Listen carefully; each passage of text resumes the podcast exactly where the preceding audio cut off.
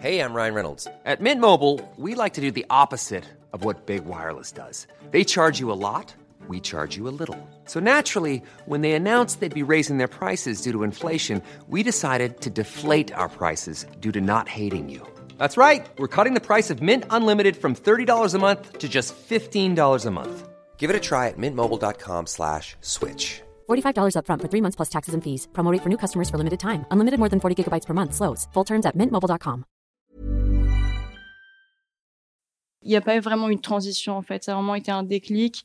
Et du jour au lendemain, j'ai décidé d'arrêter de contribuer à ce système ultra inégalitaire. Et donc, je suis devenue végétarienne en même temps que j'ai commencé à m'habiller uniquement en seconde main. Bienvenue, vous écoutez le Sapping. Le Sapping, c'est le podcast du sens de l'habit. The Good Goods, c'est le premier média mode et art de vivre éco-responsable. Je suis Victoire Sato et je reçois ici des femmes et des hommes qui agissent pour une mode de bon sens. Une mode écologique, socialement engagée, une mode inclusive qui respecte les identités et la diversité, une mode qui innove pour devenir meilleure. Aujourd'hui, j'accueille Émilie. Émilie est la créatrice d'une chaîne YouTube et d'un compte Instagram où elle partage ses combats en faveur d'un monde socialement moins inégalitaire et plus écologique. Pour elle, les deux sont intimement liés. Nous payons aujourd'hui les conséquences d'années de privilèges, comme des dettes à la planète et des êtres humains entre eux. Privilèges dont nous devons nous défaire pour envisager ensemble un futur durable. Elle a choisi de s'exprimer publiquement à travers ces deux canaux pour générer de l'engagement et que chacun prenne conscience de son rôle. Ne plus consommer de viande, boycotter la fast fashion, limiter l'usage du digital sont des exemples d'actions du quotidien et des messages qu'elle porte. Dans cet épisode, elle explique pourquoi elle a choisi de s'habiller exclusivement avec de la seconde main. Elle raconte son rapport aux marques, au luxe, aux médias. On parle d'éco-culpabilité, de colère, de la difficulté de prendre publiquement la parole et de la grande dose de bienveillance nécessaire à toute personne d'influence sur un réseau social. Alors, je ne sais pas quel combat vous meniez adolescent, mais à voir Greta Thunberg et à écouter Emily, j'ai la sensation que l'insouciance est un privilège que n'ont plus les moins de 16 ans.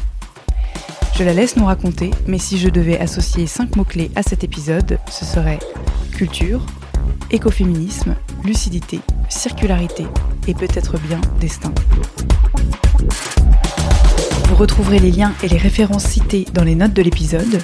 Vous pouvez vous abonner au podcast sur la plateforme d'écoute de votre choix afin de ne pas rater un épisode et nous suivre sur Instagram pour connaître son actualité. Si vous souhaitez nous soutenir, la meilleure façon de le faire est de laisser un commentaire 5 étoiles sur iTunes qui permettra à d'autres de nous découvrir. Très bonne écoute. Bonjour Émilie. Bonjour. Est-ce que tu peux te présenter s'il te plaît? Alors, donc, je m'appelle Émilie. J'ai actuellement 16 ans, donc je suis en première au lycée. Et euh, j'ai une chaîne YouTube que je tiens depuis maintenant un an, où je partage mes convictions, mes combats. Je, enfin, je suis là aujourd'hui pour parler de ça. Est-ce que tu peux commencer par euh, faire ce qu'on aime bien ici dans le sapping, c'est l'anatomie de ta tenue nous décrire comment tu es habillée et d'où viennent tes vêtements J'ai, euh, on va commencer par le bas. Du coup, j'ai des TN. C'est euh, un peu ma paire préférée, on va dire, parce que je la trouve vraiment euh, indémodable et super cool. Et donc, c'est une paire que j'ai achetée sur Vintage. J'ai dû l'avoir à 5 euros. Toutes mes chaussures, elles sont, je les ai eues à moins de 10 euros.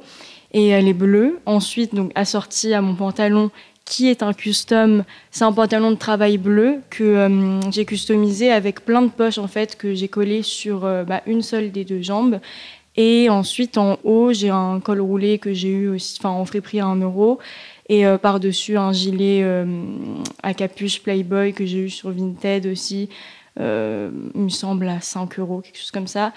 Et niveau accessoires, j'ai un bob Dior dont je me sépare pas depuis très longtemps. Je l'ai eu, euh, ouais, euh, pareil, 5 euros parce que je dis les prix parce que souvent les gens ont besoin de savoir, surtout si c'est de la marque, mais euh, c'est tout, à- c'est tout à fait possible d'en trouver peu cher. Et oui, j'ai aussi le sac assorti que j'ai trouvé sur Vinted, pareil, moins de 10 euros. Quand tu dis un custom en parlant de ton pantalon, donc tu as récupéré des poches de- d'un autre pantalon? Voilà, c'est ça. En fait, euh, j'ai pris deux ou trois pantalons différents, puis euh, j'ai enlevé les poches, et ensuite, bah, avec de la colle textile, j'ai fait ça un peu euh, comme une maternelle finalement. J'ai pas, eu besoin d'être si méticuleuse que ça, mais euh, voilà. Comment est-ce que tu t'habilles? Comment tu choisis tes vêtements euh, le matin, par exemple? Euh, franchement, moi j'aime beaucoup beaucoup écouter de la musique, surtout le matin. Et euh, je sais pas trop comment décrire ça, mais euh, pour moi, la musique et la mode, ça a toujours été lié. J'ai toujours eu euh, des univers différents qui se créent dans ma tête en fonction de, des musiques que j'écoutais pendant différents moments, tout ça. Mais euh, oui, c'est vachement inspiré en fait sans vraiment me rendre compte inconsciemment de mon entourage, de personnes carrément inconnues que je croise dans la rue. Et c'est aussi, euh, oui, largement influencé par mon style musical et euh, aussi euh, les films que je regarde. Voilà. Qu'est-ce que tu écoutes par exemple comme musique en ce moment? En ce moment, c'est très très large hein, parce que j'écoute vraiment de tout. Mais j'aime beaucoup Miguel. C'est un peu du rap, mais pas que. J'aime beaucoup euh, aussi écouter bah, des années 90, 2000. J'écoute beaucoup 50 Cent, Tupac, euh, indémodable pour moi. Et puis euh, j'ai une playlist qui s'appelle Pas de sommeil au sommet et c'est tout, toutes mes chansons de rap préférées des années 90-2000. Et ouais, je l'écoute vachement cette playlist. Je pense que je m'en lasserai pas de sitôt en tout cas. Alors, tu nous as parlé de, de, de tous tes vêtements qui étaient de seconde main. Mhm. C'est un choix économique, euh, c'est un parti pris Alors c'est un choix effectivement qui est lié euh, au fait que bah, c'est moins cher, mais aussi que c'est plus écologique. Donc euh, oui, je fais beaucoup d'économies du coup, parce que forcément, moi, quand je vais faire du shopping, je ne vais pas du coup dans des grandes enseignes, je vais en friperie, et notamment dans une friperie que j'aime beaucoup sur Paris qui s'appelle Fripstar. Et c'est des bacs à 1 euro, enfin il y a des portants, mais surtout des bacs à 1 euro. Et euh, oui, bah moi je me suis toujours habillée dans des bacs parce que bah, du coup, euh, moi je me dis 1 euro, autant fouiller quoi. Et euh, la plupart de mes habits, du coup, ils viennent de là, ou sinon de Vinted. Depuis le confort de mon lit aussi, parfois, bah, je cherche quelques trucs et je trouve des pépites. Mais sinon, moi j'aime beaucoup aussi le processus d'aller en friperie, de fouiller. Et tu customises beaucoup tes vêtements? Pas mal, ouais. Bah après, euh, c'est vrai que déjà, le fait de prendre une pièce de friperie, ça incite à ce qu'on se la réapproprie, mais un custom, ça rajoute encore euh, un peu de sa personne, quoi. Est-ce que tu as toujours, euh, comment dire, procédé comme ça de mémoire? Est-ce que quand tu étais plus petite, ta mère ou ton père ou quelqu'un de ton entourage t'emmenait faire vraiment les boutiques et acheter neuf? Il y a eu une transition à un moment donné Ou bien tu as été éduquée à la seconde main Alors, euh, oui et non, mais majoritairement, ce serait non la réponse parce que euh, je vis avec ma mère et ma sœur. Ma sœur a déménagé, elle a actuellement 22 ans. Mais euh, ma sœur, elle a toujours représenté une figure en fait assez engagée dans ma vie, puisqu'elle est végétarienne depuis plus longtemps que moi et elle s'habillait déjà à l'époque aussi partiellement en friperie, mais pas que. Mais c'est vrai qu'elle avait un style assez prononcé. Mais moi, au contraire, euh, j'étais vachement avec ma mère à faire des courses, genre, je sais pas, tous les mois, euh, de temps en temps, mais des grosses courses dans des grandes enseignes et donc pas du tout en friperie. Et c'est vrai que c'est seulement euh, là, il y a plus d'un an, que j'ai eu un déclic et que du jour au lendemain, je me suis habillée uniquement en seconde main, mais vraiment, j'ai pas été élevée, on va dire, dans cet esprit-là. Et euh, mis à part ma sœur, mais c'est vrai que ma mère, euh, non, j'ai toujours été en, dans des grands magasins avec elle et j'ai toujours fait des courses comme ça. Et d'ailleurs, je trouve que c'est des moments que, que j'apprécie pas particulièrement. Je trouvais ça assez oppressant et c'était pas forcément une partie de plaisir que d'aller m'acheter des habits avec elle parce que en fait, je sentais que c'était beaucoup plus les vêtements qui venaient à moi que moi qui trouvais des, choses, des pièces qui me plaisaient. Et du coup, oui, j'avais pas ce sens de la mode encore. Euh, très développé. Quoi. C'était quel type d'enseigne, par exemple?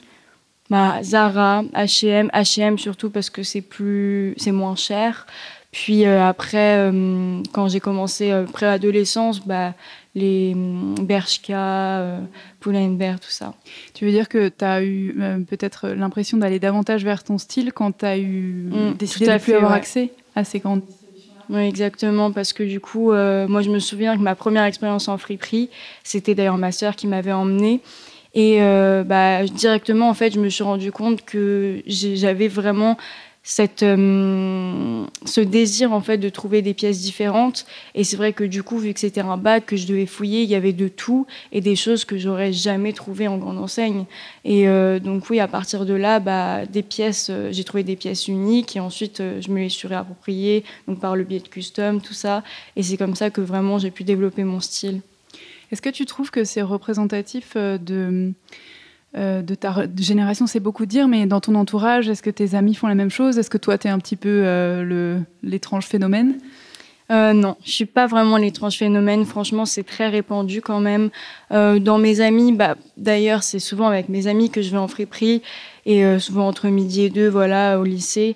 Beaucoup, beaucoup de gens en fait sont vachement euh, dans cet esprit de friperie, de seconde main, notamment parce qu'aujourd'hui, euh, bah voilà, les années 90, 2000 sont vachement à la mode et en fait, ce qu'on va pouvoir trouver, notamment voilà, dans des grandes enseignes, parfois on va, on va pouvoir trouver mieux en friperie.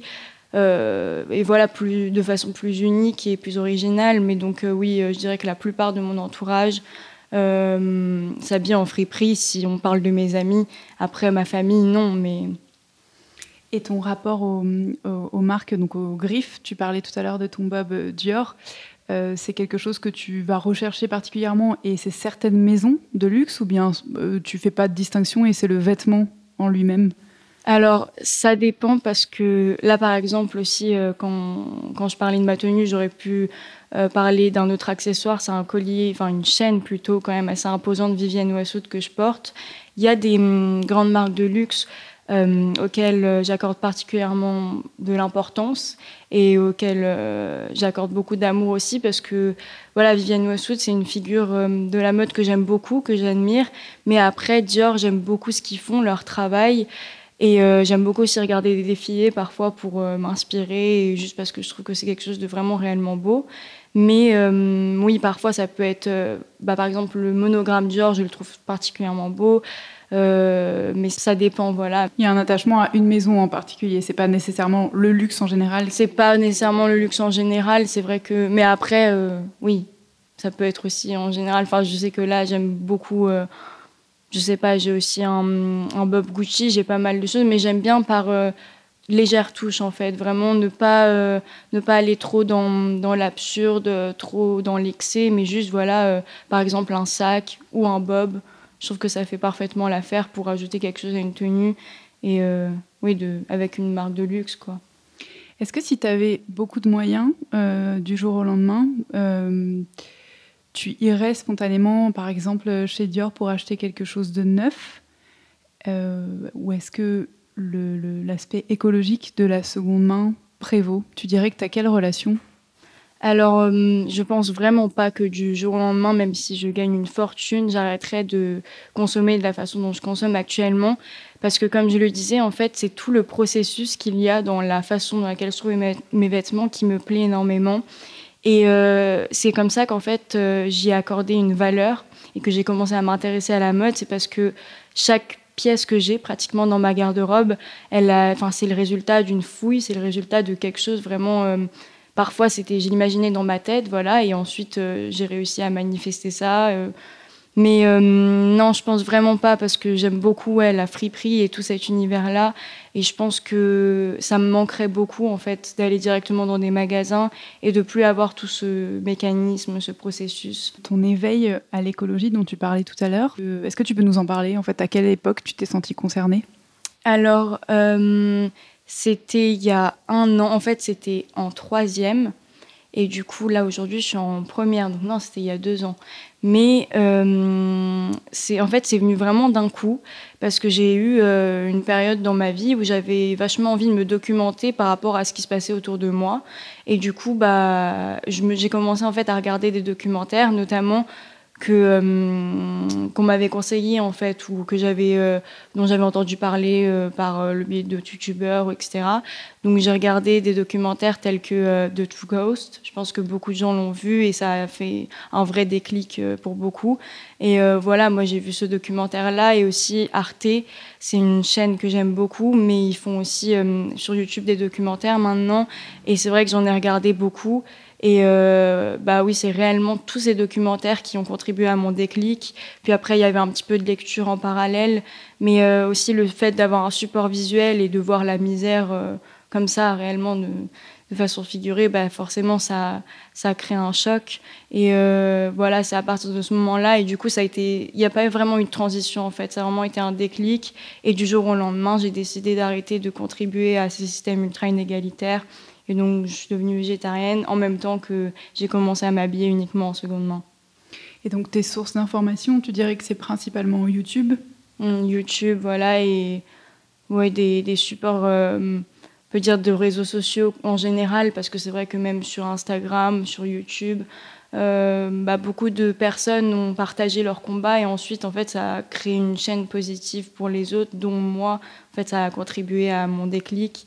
Et c'est pour ça qu'aussi j'ai voulu créer ma chaîne YouTube, parce que je sais que euh, en parlant et en partageant mon déclic, j'allais peut-être contribuer à celui de, à ceux de, des autres, quoi. Tu vas nous en parler. Est-ce que donc, euh, avant de voir ces documentaires, tu avais, euh, tu t'étais posé la question de savoir comment étaient fabriqués euh, les vêtements, même avant qu'ils soient en seconde main, puisqu'il faut bien qu'ils soient fabriqués à un moment donné, ou bien tu as découvert ça en même temps que, bah, que le documentaire de True Cost?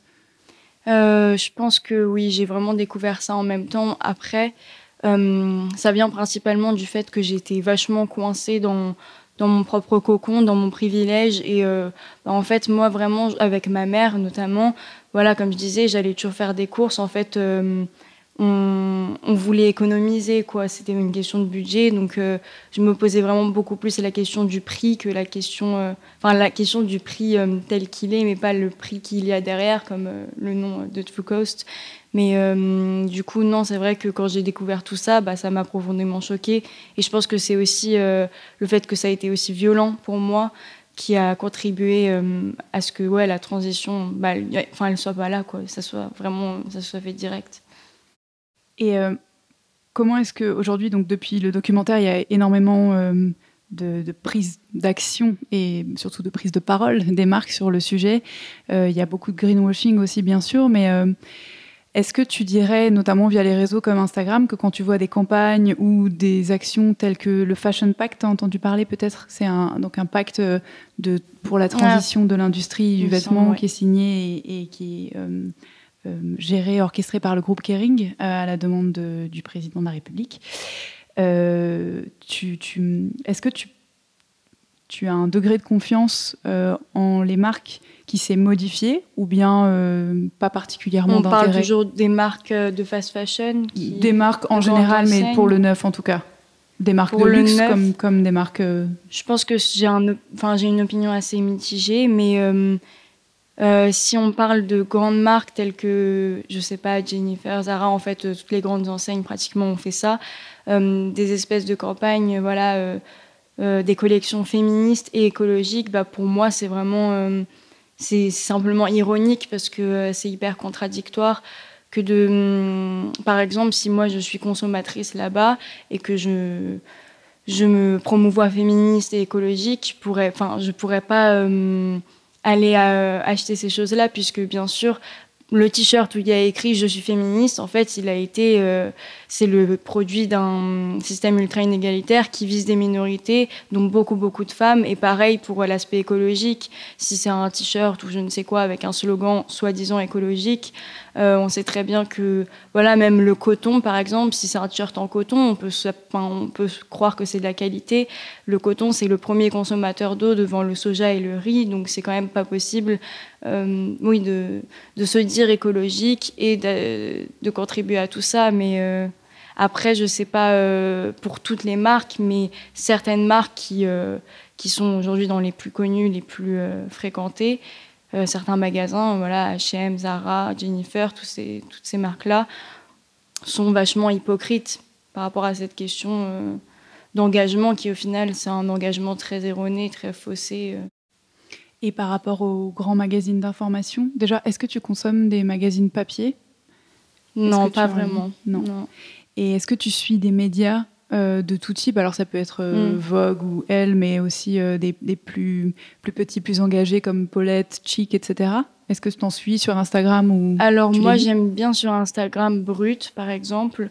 c'est vrai que en fait c'est une forme très très agréable parce que c'est court et vraiment ça laisse ça laisse passer un message bah, de façon facile, quoi. On le comprend très vite le message.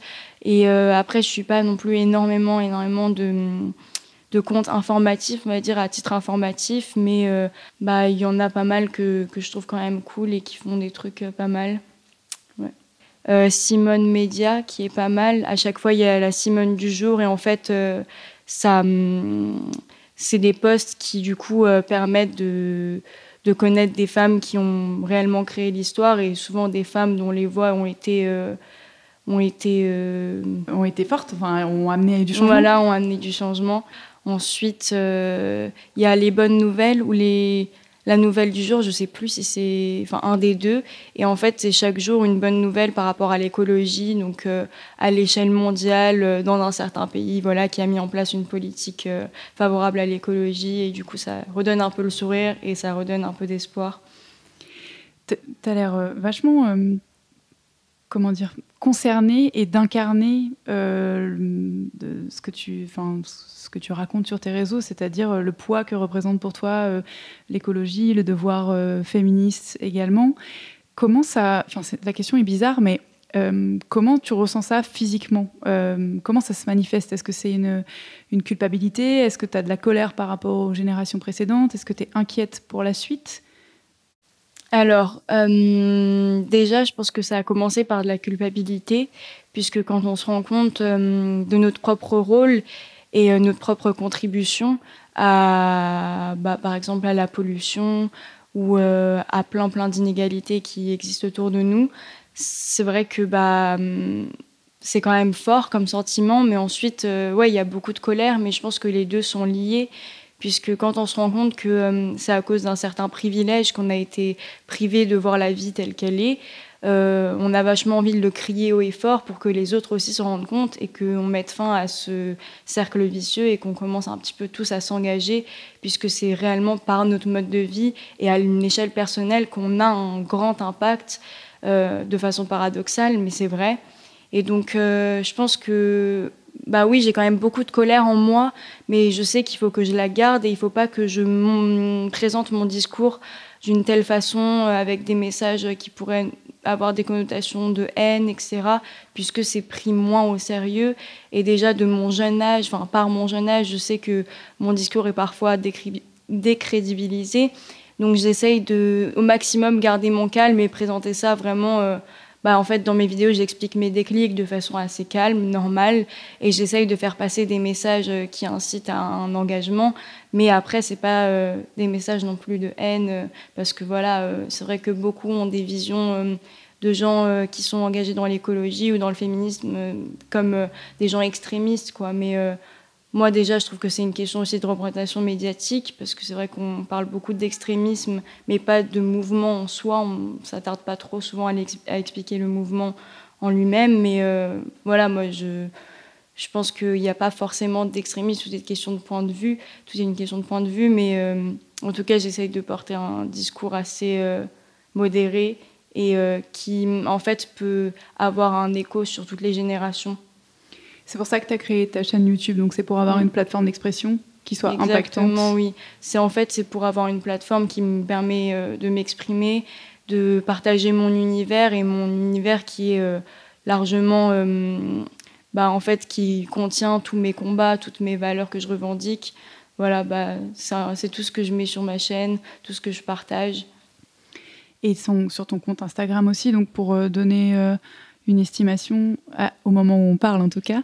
Euh, il y a à peu près 50 000 abonnés sur ta chaîne YouTube. Voilà, c'est ça, Et puis 30 000 sur ton compte Instagram. Un petit peu moins, mais c'est ça environ. Comment est-ce que. Euh, déjà, est-ce que tu t'attendais à avoir euh, ce retour de notoriété Et première partie de question. Deuxième mhm. partie, comment est-ce que tu gères ce retour-là? Parce qu'il n'y a pas que des choses positives, justement quand 50 euh, 000 personnes te renvoient leurs émotions mm. Non, déjà, c'est vrai que je m'y attendais pas forcément. Euh, la vidéo qui m'a fait connaître, c'est Végétarienne à 14 ans. Et en fait, c'est une vidéo que moi, j'avais aussi. A lot can happen in the next three years. Like a chatbot may be your new best friend. But what won't change? Needing health insurance. United Healthcare Tri Term Medical Plans are available for these changing times. Underwritten by Golden Rule Insurance Company, they offer budget-friendly, flexible coverage for people who are in between jobs or missed open enrollment. The plans last nearly three years in some states, with access to a nationwide network of doctors and hospitals. So for whatever tomorrow brings, United Healthcare Tri-Term Medical Plans may be for you. Learn more at uh1.com. vachement euh, mis en ligne parce que j'avais envie de j'avais envie d'éterniser un peu l'état d'esprit dans lequel j'étais au moment de mon déclic. Et c'est pour ça qu'en fait, j'ai juste mis ma caméra en face de moi et j'ai parlé pendant, euh, je sais pas, une dizaine de minutes en expliquant de A à Z ce qui s'est passé, ce que j'ai vu et du coup ce que, enfin, ce que ça a donné au niveau de mon état d'esprit et ce que je pensais. Et du coup, euh, après, oui, j'ai vu que beaucoup, beaucoup de, j'ai vu qu'il y avait beaucoup de retours et euh, notamment des choses positives. Mais pour répondre à la deuxième partie de la question, euh, c'est vrai que voilà une des choses qui moi m'énerve encore plus et me donne encore plus envie finalement de poursuivre mes combats, c'est que euh, bah, beaucoup vont vont voilà décrédibiliser ma parole, mes discours et mes combats parce que je suis jeune ou parce qu'en en fait ils me catégorisent sans du tout me connaître, puisque bien sûr, à travers un écran, c'est facile de catégoriser une personne, mais euh, pour, certaines, personnes, je suis, euh, je suis pas une petite bourge, alors qu'ils connaissent pas du tout mon histoire et mon passé, et je suis trop jeune, je répète ce que j'ai entendu de maman, papa, euh, je ne sais je ne sais qui. Mais donc, euh, voilà, c'est surtout des commentaires négatifs comme ça que je reçois, pas forcément juste de messages. Enfin, il y en a bien sûr des messages haineux euh, qui n'ont pas un écho particulier en moi, puisque c'est ouais, c'est ce, discours fondé sur l'idée que euh, je représente une certaine catégorie de la population qui m'énerve. Et je ne vais pas m'arrêter pour autant, justement, vaut mieux contrer ces personnes-là en continuant à avoir de tels discours et à mener mes combats. Toi, tu as un sentiment d'appartenance à euh, une communauté, à un mouvement? Est-ce que si toi-même tu devais, euh, pas te catégoriser, mais euh, oui, donner quelques éléments pour te décrire tel que tu es, en tout cas aujourd'hui? Alors, oui, quand même.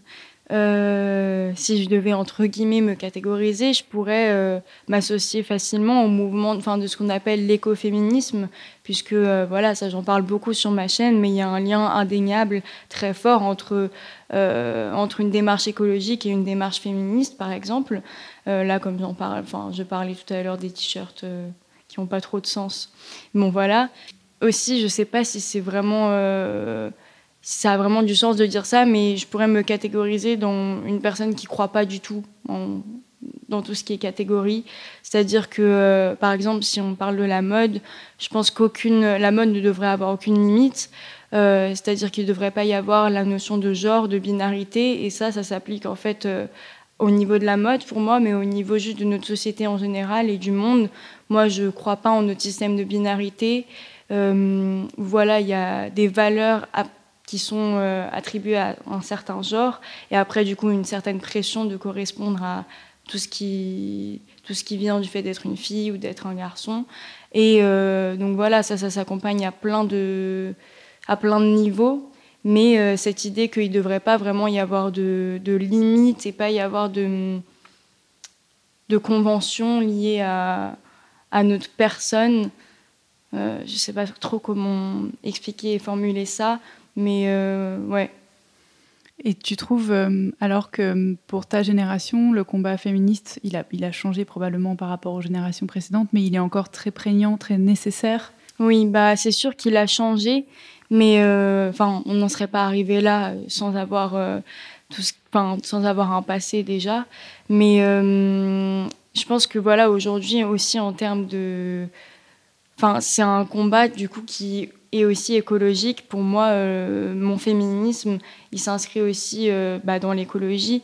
Et euh, je pense que c'est une notion qu'on n'avait pas forcément à l'époque, parce que par exemple, je sais que la génération de nos grands-parents, moi j'en parle souvent, ça m'intéresse d'essayer de, débattre avec eux. Eux, ils ont vraiment une démarche qui est uniquement dans le social et ils comprennent pas forcément le lien qu'il y a entre écologie et, et combat féministe, social, tout ça mais alors qu'il y a un lien très très fort. Et je pense que euh, bah, l'engagement des jeunes en général est beaucoup plus, euh, on va dire, multiterrain, pluridisciplinaire, si on peut dire ça comme ça, parce que euh, on est au courant, on est conscient qu'il y a un lien en fait entre plein plein d'inégalités qui nous entourent et que justement en fait ça peut se régler par un changement de mode de vie, un changement d'habitude. Donc voilà. Et justement, les générations donc euh, précédentes, euh, celles de tes parents, celles de tes grands-parents, ils ont quel regard par rapport à ta prise de parole et, et à tes convictions? Est-ce qu'ils ils comprennent et ils sont curieux? Ça les intéresse ou pas d'ailleurs? Est-ce qu'ils sont contre? Euh, Ils sont quand même pas contre parce que euh, ils essayent de comprendre et euh, le désir de comprendre, euh, c'est quand même déjà bien.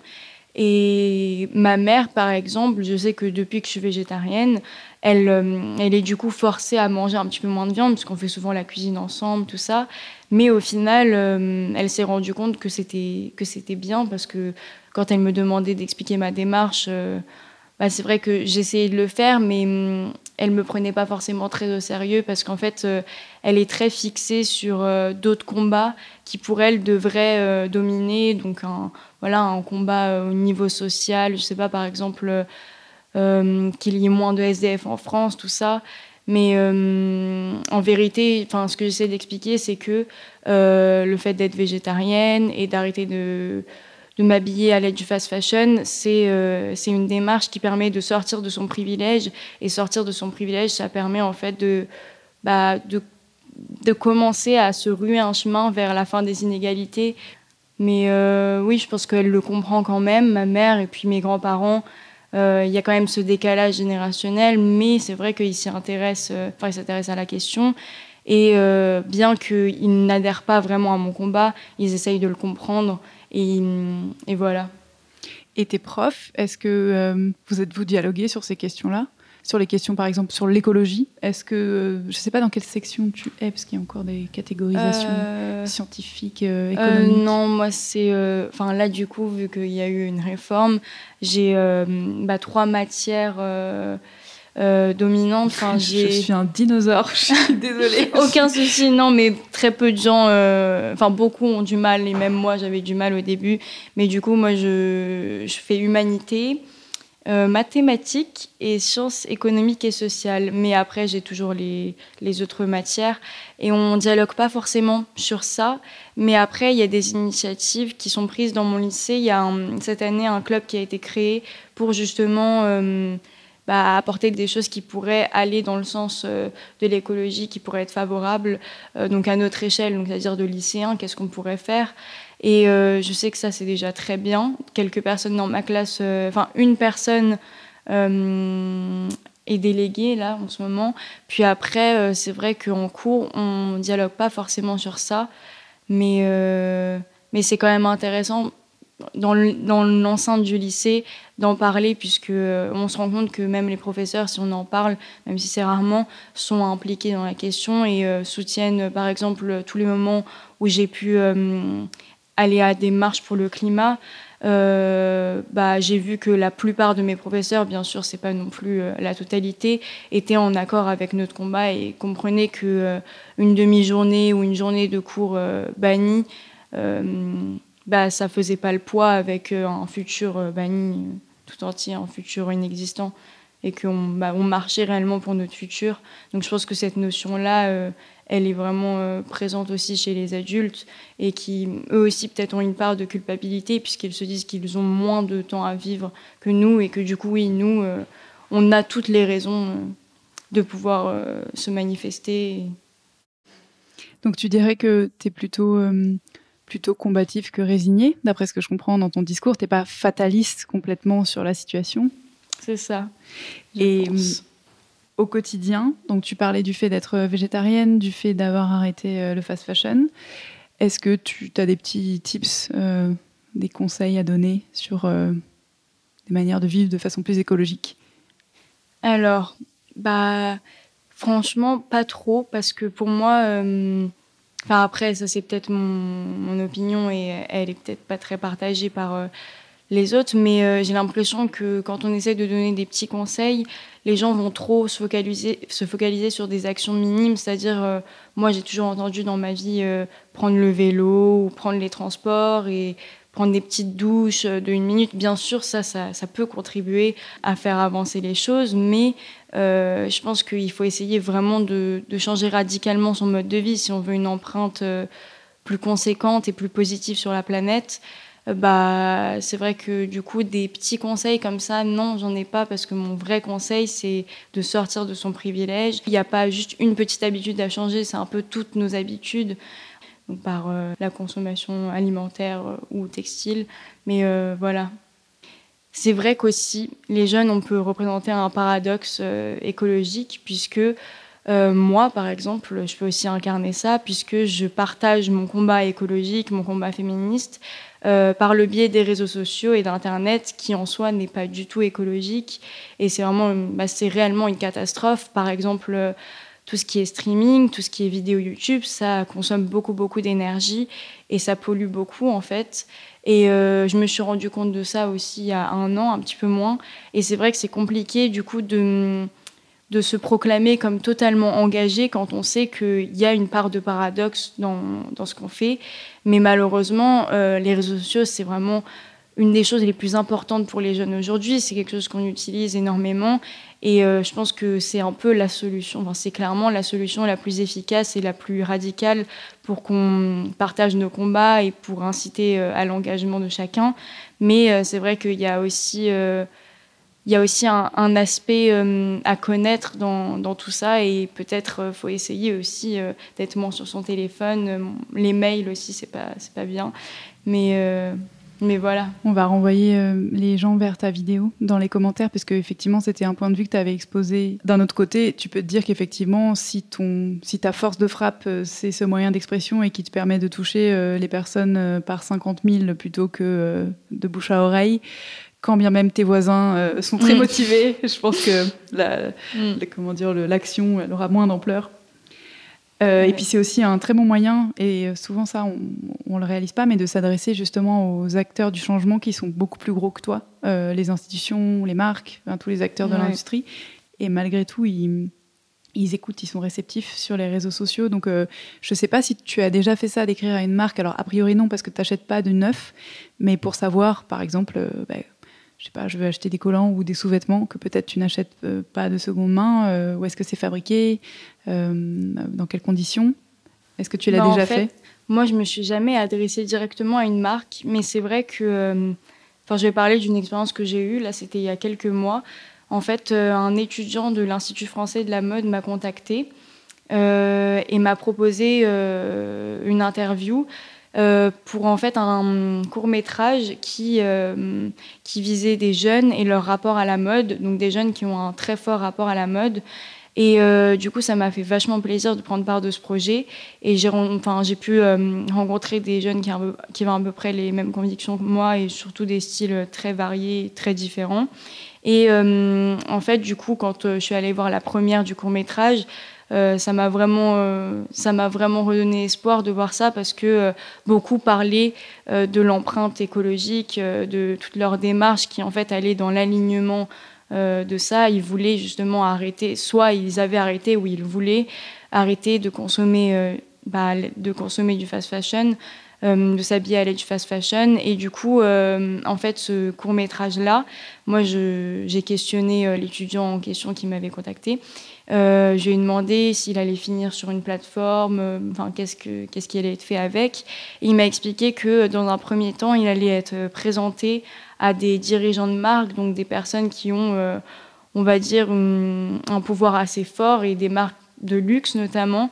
Et déjà, ça m'a fait un petit peu peur de me dire que ma tête et ma voix allaient être entendues par, par des gens comme ça assez influents, mais ça m'a fait très plaisir aussi, puisque du coup, je me suis rendu compte que que ça, ça exprimait très très bien à quel point les jeunes en avaient marre d'une consommation euh, polluante, de, enfin, on avait marre de l'industrie euh, du textile qui est très polluante et euh, à quel point il y a un désir de changement et voilà qui passe par, le, par la seconde main et par des innovations écologiques.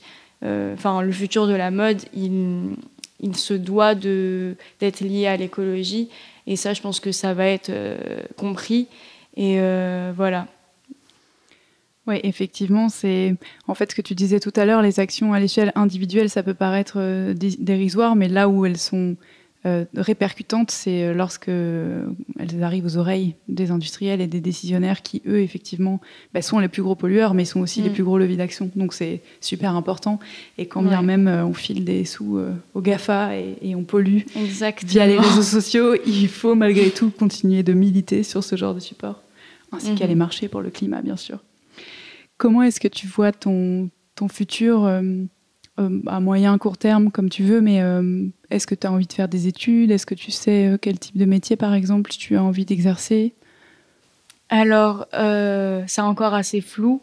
Mais c'est vrai qu'on me questionne souvent par rapport à ça. On me demande si j'ai envie de continuer euh, dans la mode puisque bah, du coup ma chaîne YouTube elle est, euh, très fortement basée sur euh, mon rapport à la mode et mon style.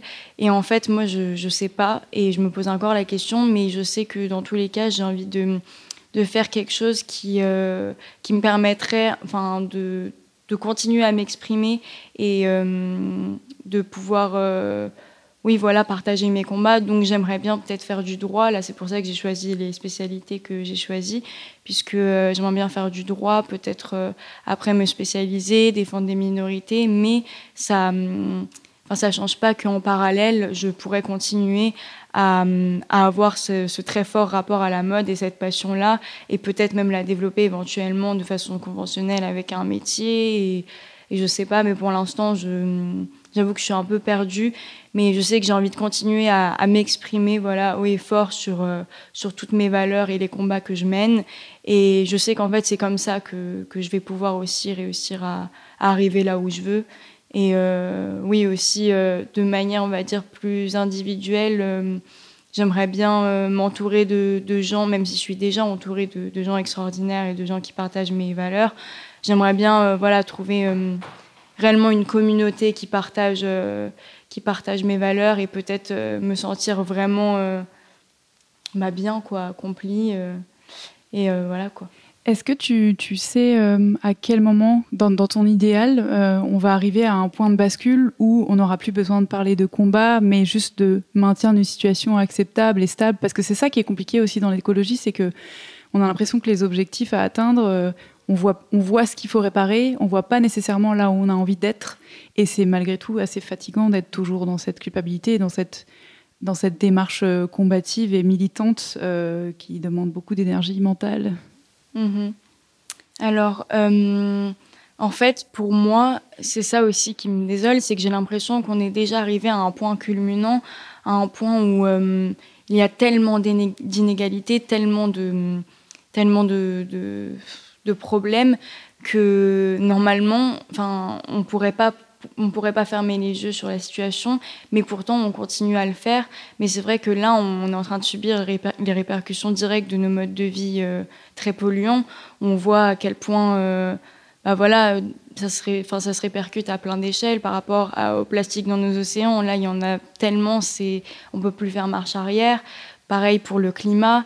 Et, euh, et c'est vrai que j'ai du mal à visualiser un moment, un, oui, un moment où du coup on pourra accéder à une transition de la population vraiment euh, totale, complète, parce que pour moi elle, elle, aurait déjà dû avoir lieu vu euh, les dégâts et enfin c'est des dégâts vraiment qui sont juste en face de nous quoi c'est-à-dire qu'on peut sortir dans la rue et voir à quel point au niveau social, euh, il y a des inégalités et on peut aussi juste allumer sa télé et voir à quel point au niveau écologique, une, enfin, une échelle plus large, il y a des dégâts aussi.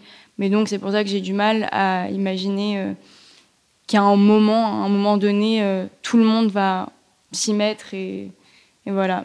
Mais j'espère, après je ne perds pas espoir parce que je pense que c'est vraiment une question de temps. Hein. Moi, mon déclic, je l'ai eu assez jeune, mais je sais que des gens l'ont à 40, 50 ans, parfois même après et changent euh, leurs habitudes du jour au lendemain, bien que euh, leur âge soit pas très jeune non plus. Qu'est-ce que tu veux euh, soulever comme sujet sur tes prochaines vidéos YouTube? Alors, si on a le droit de faire des spoilers. Aucun souci, ça me fait plaisir d'en parler.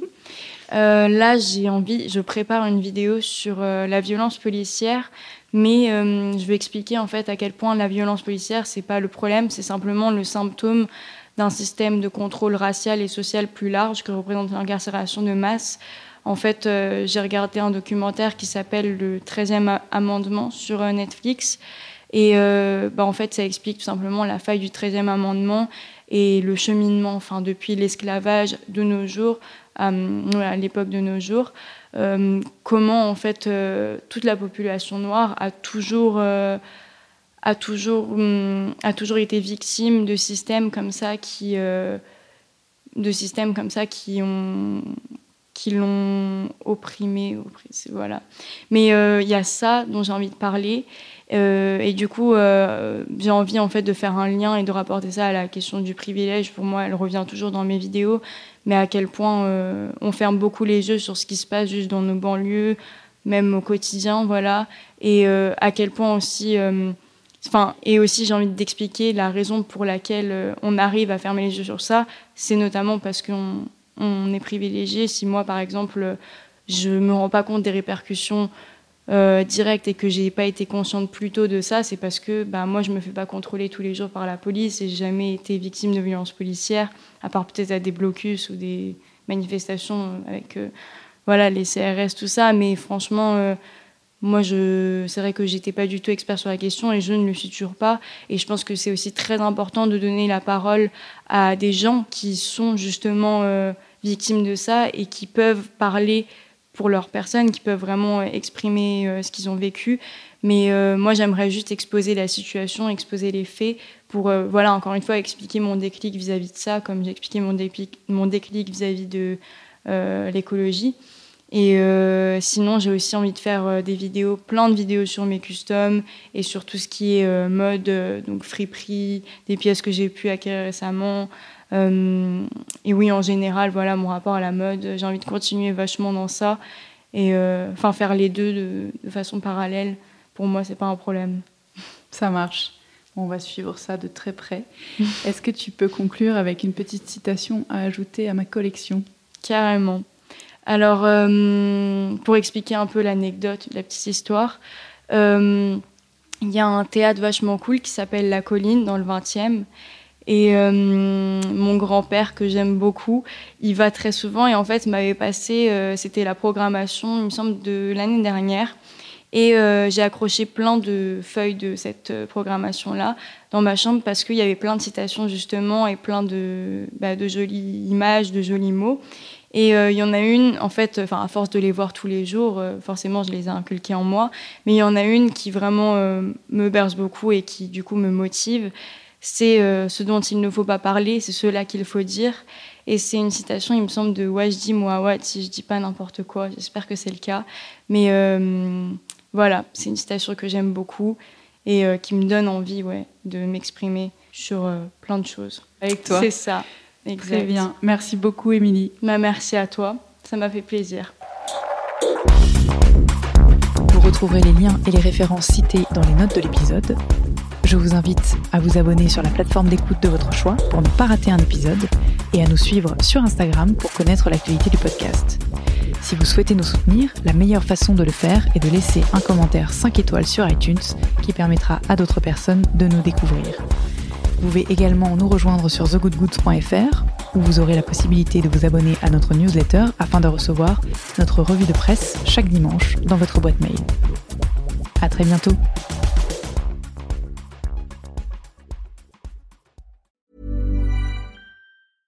Imagine the softest sheets you've ever felt. Now imagine them getting even softer over time. That's what you'll feel with Bowl and Branch's organic cotton sheets. In a recent customer survey, 96% replied that Bowl and Branch sheets get softer with every wash. Start getting your best night's sleep in these sheets that get softer and softer for years to come. Try their sheets with a 30-night guarantee. Plus, get 15% off your first order at bowlandbranch.com. Code BUTTERY. Exclusions apply. See site for details.